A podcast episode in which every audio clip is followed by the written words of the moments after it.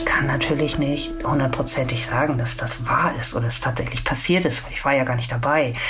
Aber wenn eine 80-Jährige mir gegenüber sitzt und sagt, es war mal so warm und wir hatten es gar nicht mehr aushalten können. Und dann fing es an zu regnen. Dann haben wir uns ausgezogen und es war dunkel und sind wir auf den Deich gegangen und haben im Regen getanzt. Dann möchte ich das gerne glauben. Ich finde das wunderbar und ich möchte auch unbedingt mit meinem Mann nackig auf dem Deich tanzen. Allerdings wohnen wir ziemlich zentral in unserem Dorf. Also das könnte vielleicht komische Reaktionen geben.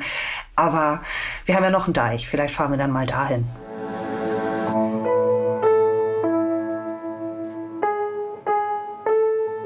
Eltern ohne Filter. Ein Podcast von Bayern 2.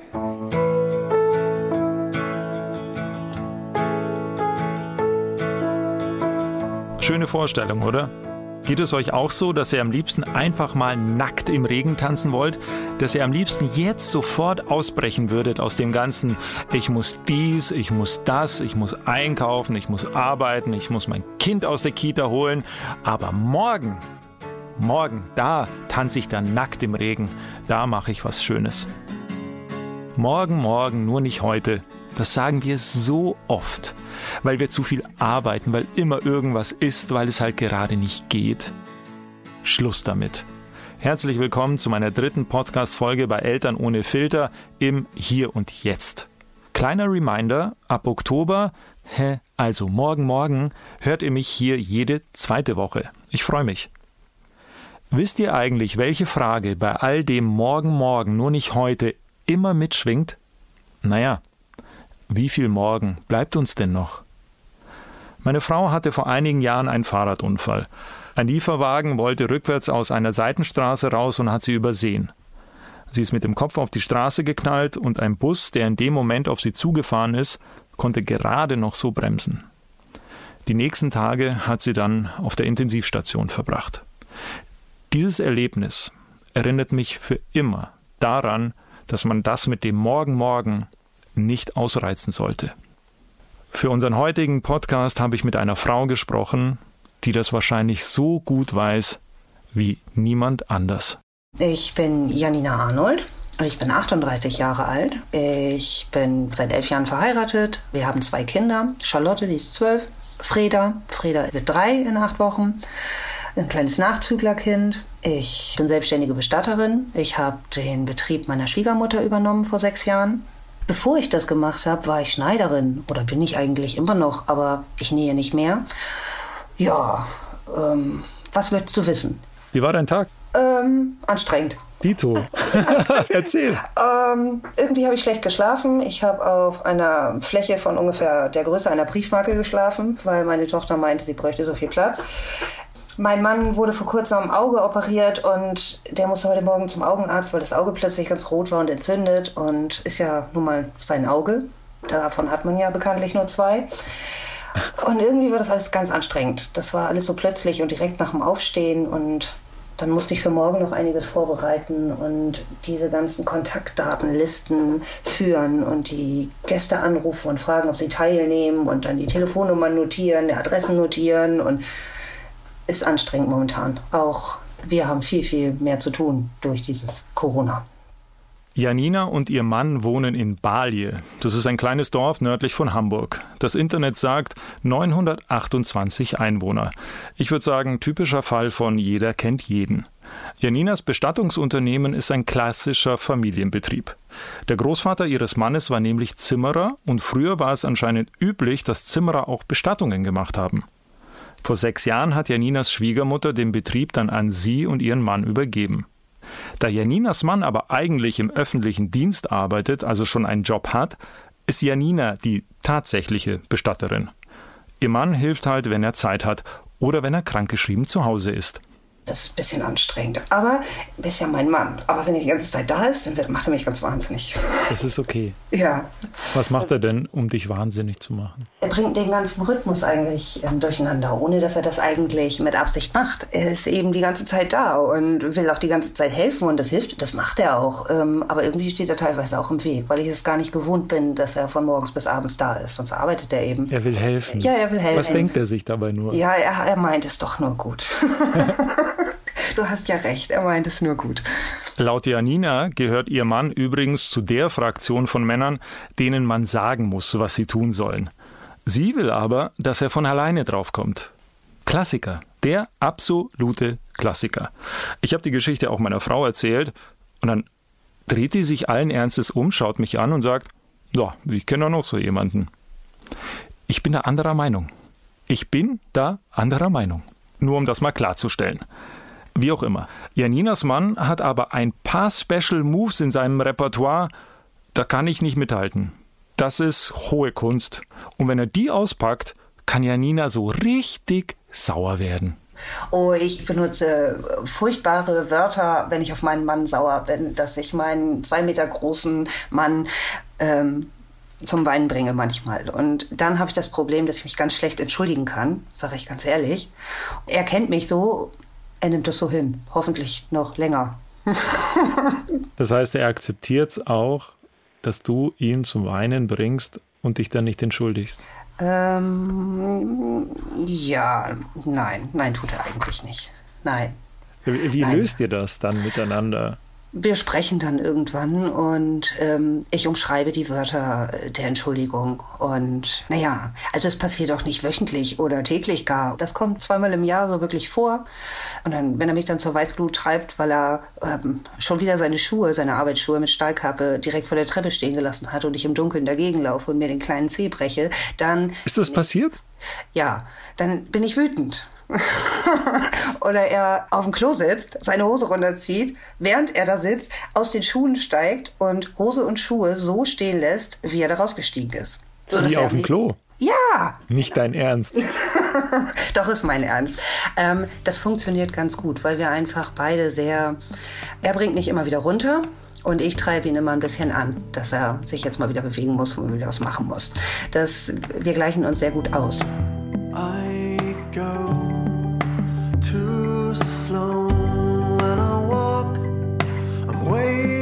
Fast when I run. And I get so cold in the night, but I'm always hot in the sun.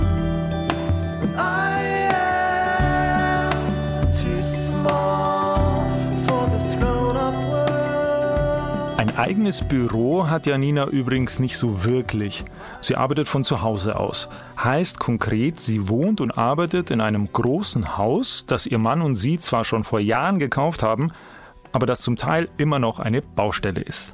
Draußen steht schon länger ein Baugerüst, weil die Dachgaube noch nicht fertig ist, und ein Raum, der irgendwann mal ein Badezimmer werden soll, ist halt seit zwei Jahren ein Abstellraum. Im Keller ihres Dauerbaustellenfamilienhauses, da lagert Janina übrigens die Särge. Kerzen, Kondolenzständer, Bestattersachen eben. Auch nicht schlecht, oder? Das Dach, also Blick Richtung Himmel, ist noch nicht fertig, aber im Keller ist schon mal der Tod eingezogen. Irgendwie kriege ich dieses Bild nicht aus meinem Kopf. Passt aber zu Janina. Sie hat mir mehrmals in unserem Gespräch gesagt, dass sie die Dinge am liebsten bei sich hat, also alles in ihrem Job gerne unter Kontrolle hat vor allem donnerstags und freitags. Da sind nämlich meistens die Beerdigungen. So ein Bestattungstag ist für mich etwas, eigentlich darf man mich da nicht ansprechen. Ich habe Angst, was zu vergessen. Und in mir drin, ich möchte immer alles richtig machen. Ich möchte das perfekt machen.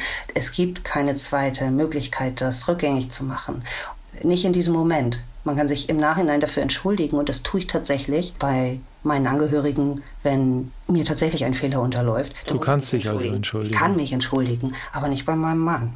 Und wenn ich dann, wenn mein Mann nicht so wie momentan zu Hause ist, wegen seiner Augen, die Kleine noch hab, morgens kommt sie mit in die Kirche, sie trägt dann meine Kerzenständer und hilft mir, wobei sie helfen kann. Dann kommt oft meine Schwiegermutter. Das muss aber auch zeitlich gut abgestimmt sein, sonst passt das wieder nicht. Erika ist eine sehr beschäftigte Sportsfrau, die gibt ganz viele Sportkurse und da muss ich natürlich auch Rücksicht drauf nehmen.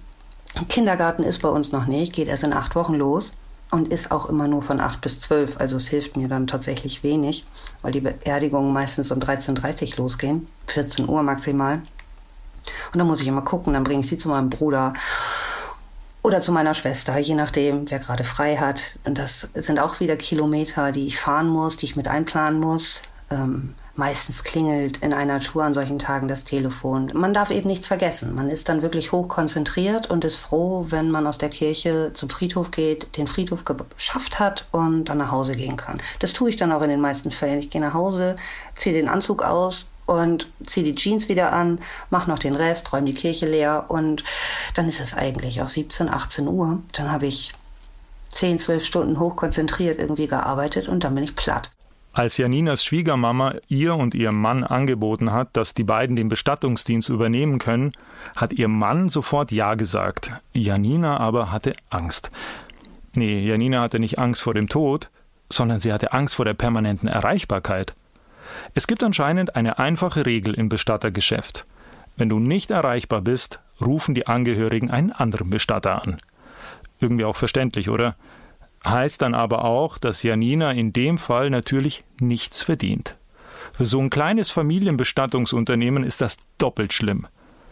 Was macht man jetzt aber als Bestatterin, wenn man, hm, sagen wir mal, zufällig ein Interview mit einem Bayern 2 Journalisten hat?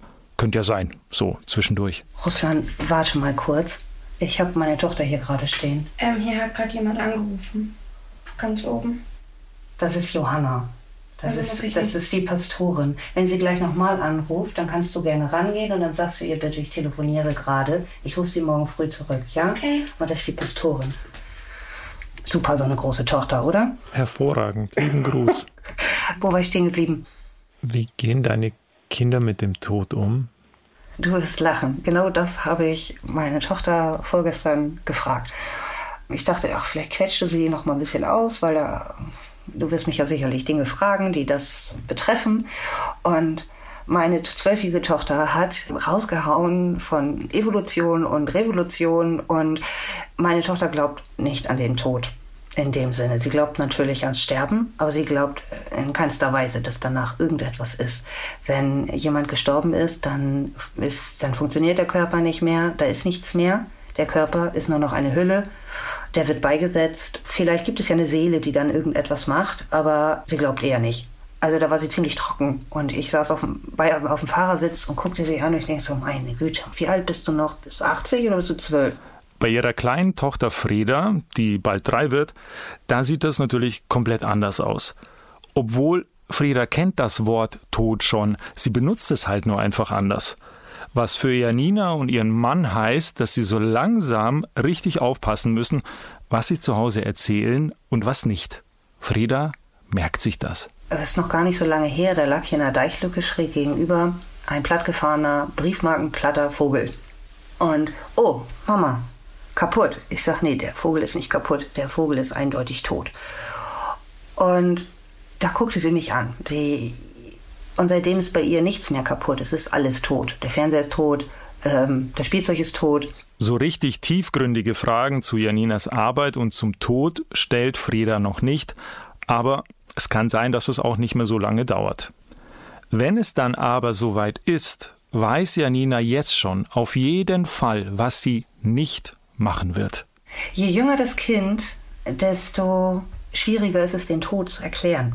Ganz schwierig. Und je jünger das Kind ist, desto eher würde ich auch Bilder weglassen. Und wenn es Bilder sein müssen, dann tatsächlich Bilder vom Friedhof, von der Kirche, vom Sarg oder der Urne keine Bilderbücher, wo vielleicht komische Gestalten gemalt sind oder irgendwas Dunkles gemalt ist.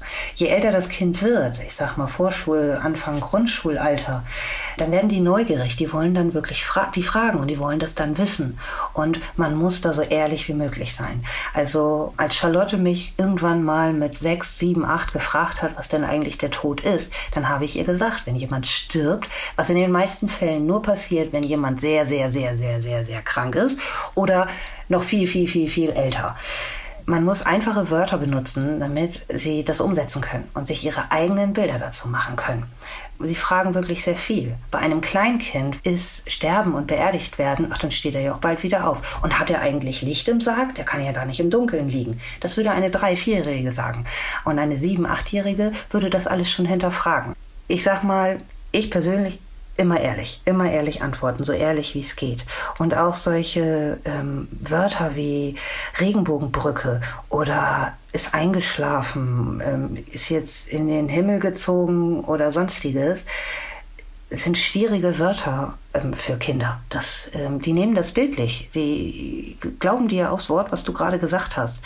Und wenn du zu deinem Sohn irgendwann sagst, deine Oma ist eingeschlafen, hat dein Sohn eventuell Angst, dass du einschläfst. Oder aber andersrum, er denkt, Oma wird ja auch wieder wach. Du machst es dir dadurch nur selbst schwieriger. You say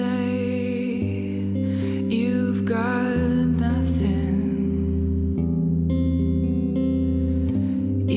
Es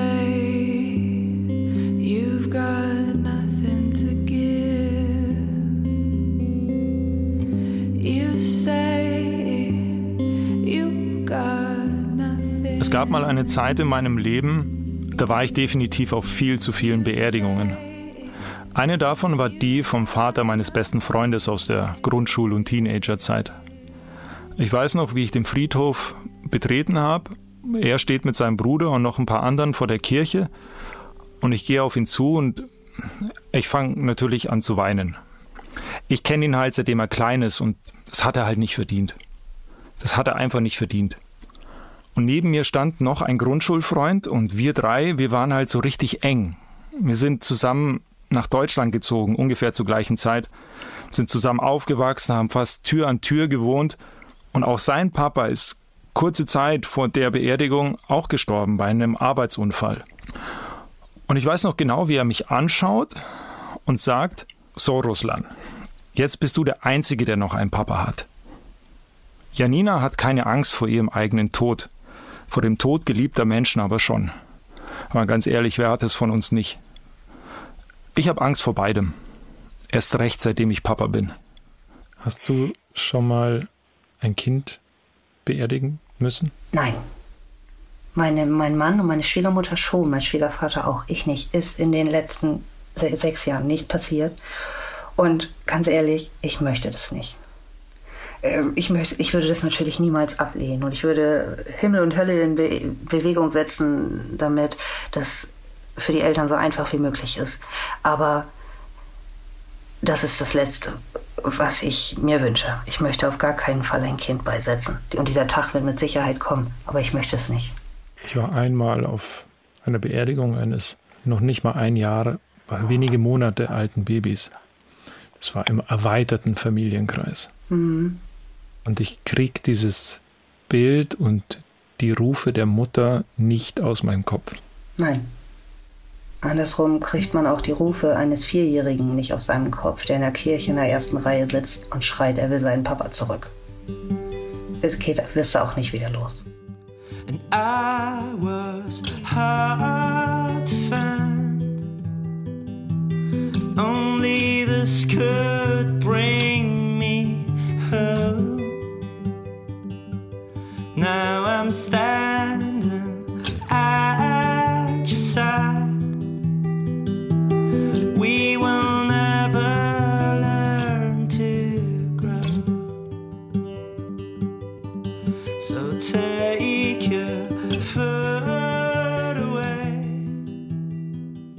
Wie verarbeitest du das eigentlich? Wie trö tröstet ihr euch zu Hause? Ja, also in den meisten Fällen habe ich mich während dieser ganzen Sachen ziemlich gut unter Kontrolle.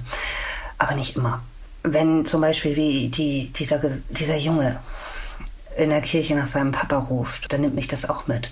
Dann sitze ich auch und weine in der Kirche, auch wenn ich gerade mal eigentlich meinen Job machen sollte.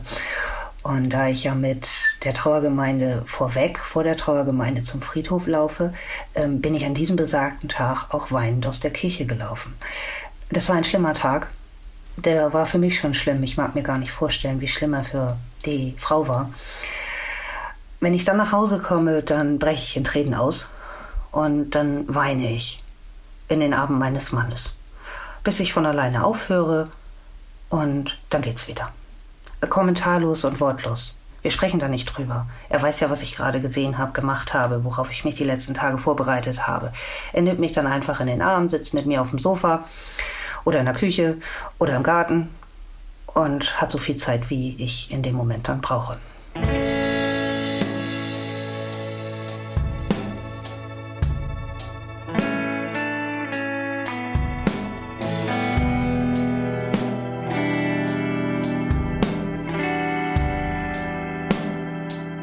Ich weiß ehrlich nicht, ob ich diesen Job machen könnte. Ich kann ja nicht mal diesen Text hier für euch schreiben, ohne mehrmals tief durchzuatmen. Aber ich bin, ich bin echt so froh, dass es Menschen gibt, die diesen Job machen. Dass es Menschen wie Janina gibt, die auch mir schon so oft geholfen haben, aus einem, aus einem, sagen wir doch wie es ist, aus einem richtig beschissenen Ereignis eine schöne Zeremonie zu machen. Manchmal sitzen bei Janina Angehörige, die von der Situation so überfordert sind, dass sie anfangen, zum Beispiel über die passende Musik zu streiten oder übers Geld, wer bezahlt was. Es gibt aber auch solche Menschen, die Janina Lebensgeschichten erzählen, die ich so, so, so schön finde, dass der Tod für einen kurzen Moment nicht mehr ganz so schrecklich aussieht. Ich kann natürlich nichts über den Anlass berichten. Ich weiß aber, dass die beiden eigentlich nur noch sich hatten. Es gibt auch noch einen Sohn, da ist auch Kontakt, aber die hatten im Großen und Ganzen nur noch sich. Und wenn ich dann das Trauergespräch oft nur mit einer Person dann in solchen Fällen führe, dann erzählen mir viele Menschen Dinge, die ich natürlich eigentlich nicht weitertrage. Ähm, würde ich jetzt auch keine Namen zu nennen. Und ich kann natürlich auch nicht hundertprozentig sagen, dass das wahr ist oder es tatsächlich passiert ist. Ich war ja gar nicht dabei. Aber wenn eine 80-Jährige mir gegenüber sitzt und sagt, es war mal so warm und wir hatten es gar nicht mehr aushalten können. Und dann fing es an zu regnen. Dann haben wir uns ausgezogen und es war dunkel und sind wir auf den Deich gegangen und haben im Regen getanzt. Dann möchte ich das gerne glauben. Ich finde das wunderbar und ich möchte auch unbedingt mit meinem Mann nackig auf dem Deich tanzen. Allerdings wohnen wir ziemlich zentral in unserem Dorf. Also das könnte vielleicht eine komische Reaktion geben. Aber wir haben ja noch einen Deich. Vielleicht fahren wir dann mal dahin und tanzen dort nackig im Regen oder im Garten. Aber ich finde diese Vorstellung, das ist etwas für mich in dem Alter, wenn man so 80, 85 ist und solche Dinge noch tut. Ähm, wunderbar. Over the years of fate I've been broken, now I'm breaking. And I say clear, well, I will be here. Falls ihr in 45 Jahren, da sind ich und meine Frau 80, wenn ihr da in irgendeiner Münchner Lokalzeitschrift oder wo auch immer folgende Überschrift lest, altes Ehepaar legt Innenstadtverkehr lahm, dann wisst ihr, wir haben es getan, wir haben es durchgezogen. Ich werde euch jetzt nicht verraten, was genau, weil ich habe irgendwie das Gefühl, dann passiert es nicht. Ich werde nicht nur älter, ja, ich glaube, ich werde auch abergläubisch. Aber vielleicht warten wir damit auch einfach nicht so lang. Nach dem Gespräch mit Janina habe ich irgendwie das Gefühl, dass der beste Tag für solche Dinge wie Innenstadtverkehr lahmlegen oder nackt im Regen tanzen, dass der beste Tag immer heute ist. Einfach mal heute. Nicht morgen, morgen. Wenn du uns Eltern die jetzt nicht Bestatter sind, nicht täglich mit dem Tod konfrontiert sind, so wie du es machst, aus deiner Erfahrung einen Rat geben könntest, wie würde der sich anhören? Ja, Anthony Hopkins hatte mal was ganz Tolles gesagt. Man sollte sich nicht wie ein Andenken behandeln. Man soll Spaß haben, äh, lecker essen, ähm, in der Sonne spazieren, ins Meer springen, die Wahrheit sagen, das Herz auf der Zunge tragen, freundlich sein, komisch sein. Für nichts anderes ist Zeit. Und du stehst dahinter. Ja. Das klappt nicht immer. Ich habe auch schlechte Tage, bin genervt, habe keinen Bock. Das ist ja normaler Alltag, normales Leben. Aber im Grunde nehmen wir uns, glaube ich, manchmal alle, wie wir da sind, viel zu wichtig. Ich habe manchmal das Gefühl, dass man immer mehr braucht und mehr braucht, weil man glaubt, das unbedingt zu benötigen. Und wenn man sich mal auf das besinnt, was man hat, dann merkt man eigentlich, man hat schon eine ganze Menge, viel zu viel. Und das Wichtige, das ist, was man, das Wichtigste, was man besitzt, ohne es besitzen zu wollen, ist ja nun mal die Liebe zur Familie, zu Freunden, zu wichtigen Personen, zu Dingen, die einen glücklich machen. Und wir beschäftigen uns viel zu sehr mit Dingen, die uns nicht glücklich machen. Und warum tun wir das bloß? You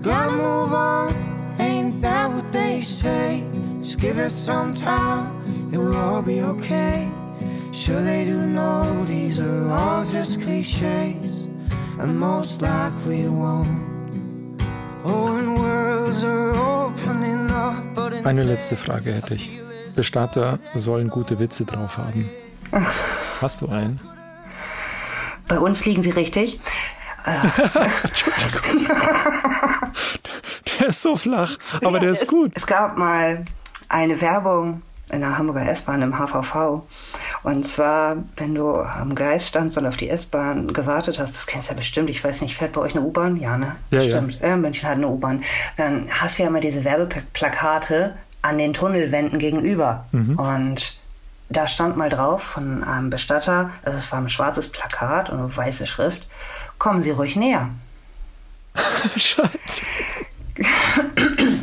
Ich habe eine Ja. Sekunde gebraucht, aber Ja, Äh, äh, solche Sachen, das, das, ähm, wir machen manchmal Witze. Das ist einfach so. Das ist, jeder macht mal Witze über seinen Job. Man muss nur eben auch ein bisschen aufpassen, in, welchen, in welcher Gegenwart man das macht. Man muss generell, habe ich manchmal das Gefühl, wenn ich mich erkundige, Mensch, wie geht's denn deiner Mutter? Dann gucken die Leute immer ganz komisch. Ich sage ich will gar nicht wissen, ob sie bald stirbt. Ich habe nur gefragt, wie es ihr geht. Das ist jetzt dein Schicksal für immer. Ja, ich hoffe. Macht nichts. Ich kann damit um. Es stört mich überhaupt nicht. The wallpaper's gone, but my bags are unpacked. There's no reason to get this attached. Yet I can't imagine just not coming back to this poorly lit place.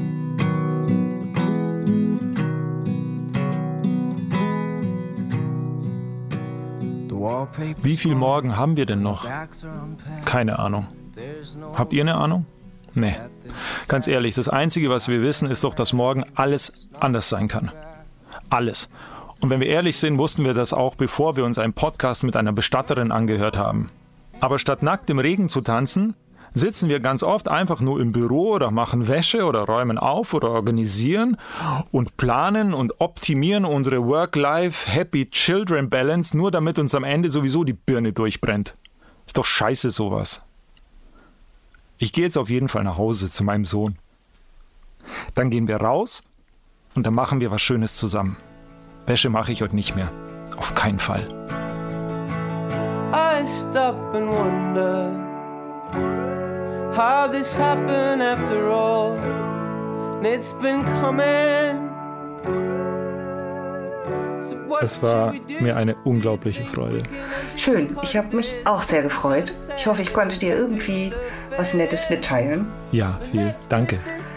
Gerne.